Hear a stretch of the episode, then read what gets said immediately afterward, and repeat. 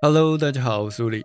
我们又在 Pocket 上面聊天了。那这一集呢，脱稿非常严重，主要原因是因为我跟呃高中时期的团员呢一起去做机车露营了。那我这个团员呢，他跟我认识蛮久了，他是一个贝斯手。那我们当天呢，其实从台北树林出发到。一路就骑车骑到花莲，然后在花莲的一个营地呢进行露营，也至于呢，我这一集的 podcast 呢没有办法在周末进行录音。不晓得大家在这一个年假期间呢过得怎么样？这一集呢，我想跟大家分享我在这几天来在思考的问题，就是说，当你有一个新的兴趣的时候，会不会嗯放弃旧的兴趣？怎么说呢？比如说，就以我来讲好了，我最近开始骑摩托车了嘛。那从完全不会骑摩托车，哎，不是不会骑摩托车，从已经有七年没有骑摩托车的这一段时间里面呢，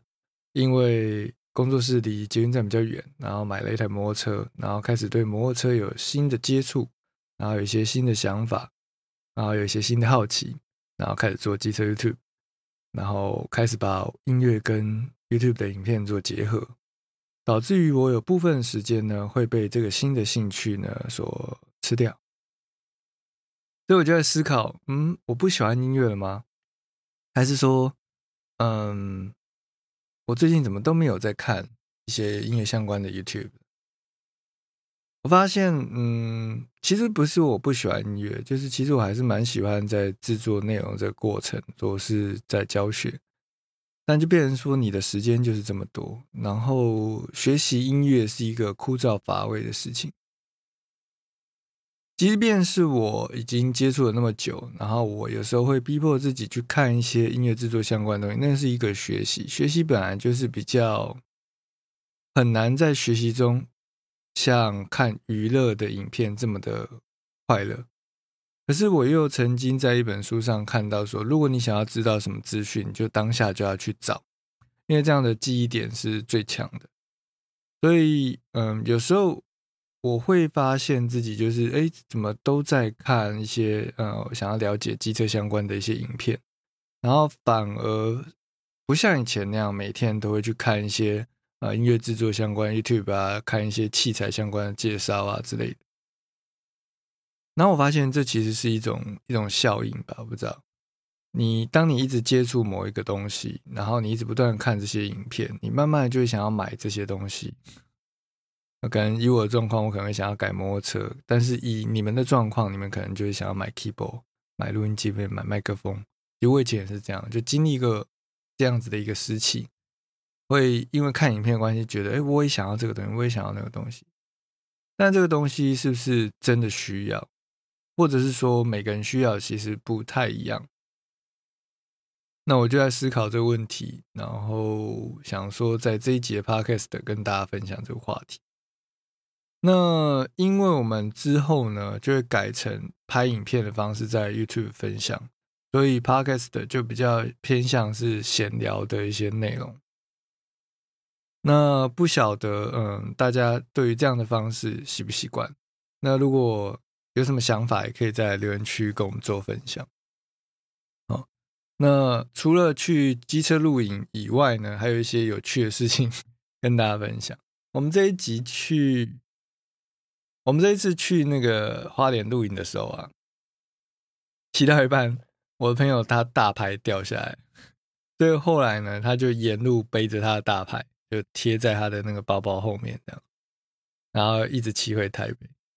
那我也很不幸运的呢，在露营的时候，摩托车倒到地上，就是因为地面不平的关系呢，倒到地上，所以维修费用也是蛮惊人的。那我就想说，嗯，为什么有些东西是这个价格？比如说像以我的摩托车来讲，我的一个壳呢，大概是要一万多块，可是我以前买录音界面，一个录音界面呢，也差不多是一万多块，可是。为什么会觉得这个壳一万多块很贵？因为我觉得它是一个塑胶的东西嘛。可是为什么会觉得录音键一万多块很便宜，因为它里面有一些精密的仪器嘛。就很多时候，这个东西的价格跟它贵还是便宜，取决于呃你有没有替代方案。比如说，你录音键可以买几千块的，也可以买几万块的，那他们之间有什么样差异？当你有替代方案的时候，你就根据你的预算跟需求去做选择嘛。但是当你没有替代方案的时候，你就只能买单嘛。像以我的呃摩托车车壳来讲，它要一万多块，那就是 我除非找其他的替代方案，但是就是没有替代方案，所以我就只能把它换掉。那可是当你去跟嗯。其他的等级在比较的时候，比如说 Toyota 坏掉跟宾士坏掉，它的维修费就是不一样嘛。然后呃，数位音乐的领域里面，像这些遥控器啊，比如说 Machine 啊、Push 啊这些东西，Push 比较贵啊，两万多块，Machine 大概一万多块。但是这两个东西其实是差不多的。那你为什么要买 Push，或者是你为什么要买 Machine？当然，对除了对品牌有有忠诚度以外，有迷失，就是或者是你很喜欢这个牌子以外，基本上你大部分情况会根据你的预算去做考量嘛，就是可以买什么可以买什么。那因为嗯，每个人预算不一样，所以他的选择也不一样。但有时候你可能会被行销影响，然后觉得哎，这个东西好像不错，哦然后你就很想买嘛，你就开始存钱就去买它。但事实上，你如果真的要买这些东西的话，我觉得你要先衡量评估一下，说在你的生活当中啊，你一个礼拜有多少时间在做音乐？像以我的状况，我现在就是可能做教学嘛，拍影片嘛，然后呃骑摩托车嘛，就是我一些私人的事情加一加。其实我并没有整天都在用 Push 或者是用马逊这些东西。那这些东西它是会随着时间的改变，不断的推陈出新。马逊 Two、马逊 Three、马逊 Four，哦，或者是 Push 一二三四五，它一直往往后推新的机机型嘛，就像 iPhone 一样。那你旧的机型卖掉，其实没有什么价价格，对，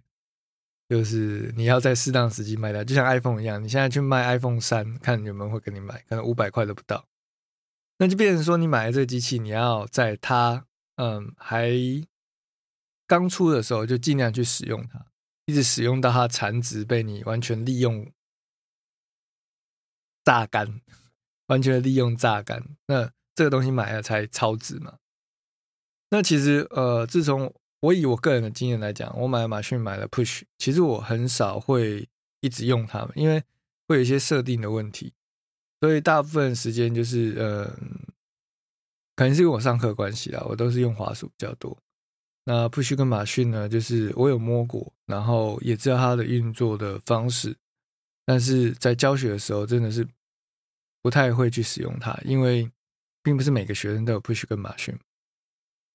那我讲到这边，只是想跟大家讲说，当你不断的去看一些影片，然后。我以我的例子来讲，比如说我不断去看一些机车影片，然后就想说，哎，我的车子也想要弄成这样，我也想要怎样怎样怎样，那就是你会开始有一些新的欲望。那当你一直去看一些呃音乐制作的影片的时候，你可能也会，哎，我也想要这个 plugin，哎，我也想要这个软体，哎，Logic 好像比 Ableton Live 好用，哎，Studio One 好像比较便宜之类，你就会有很多的想法。然后你可能就会觉得我需要这个东西，但是你真的需要吗？或者是你会用到它吗？我觉得这是一个值得去思考的问题了。哦，不晓得，嗯，讲到这边，大家对这样子的一个话题呢，有没有什么样子的想法？也许呢，你也可以在这集的 podcast 下方留言，让我知道，让我才知道呢，我们现在这样子的一个方式呢，是不是一个好的方向？OK。那我们这集的 podcast 呢，就到这边告一个段落。感谢收听，我是吴力，我们下期见，拜。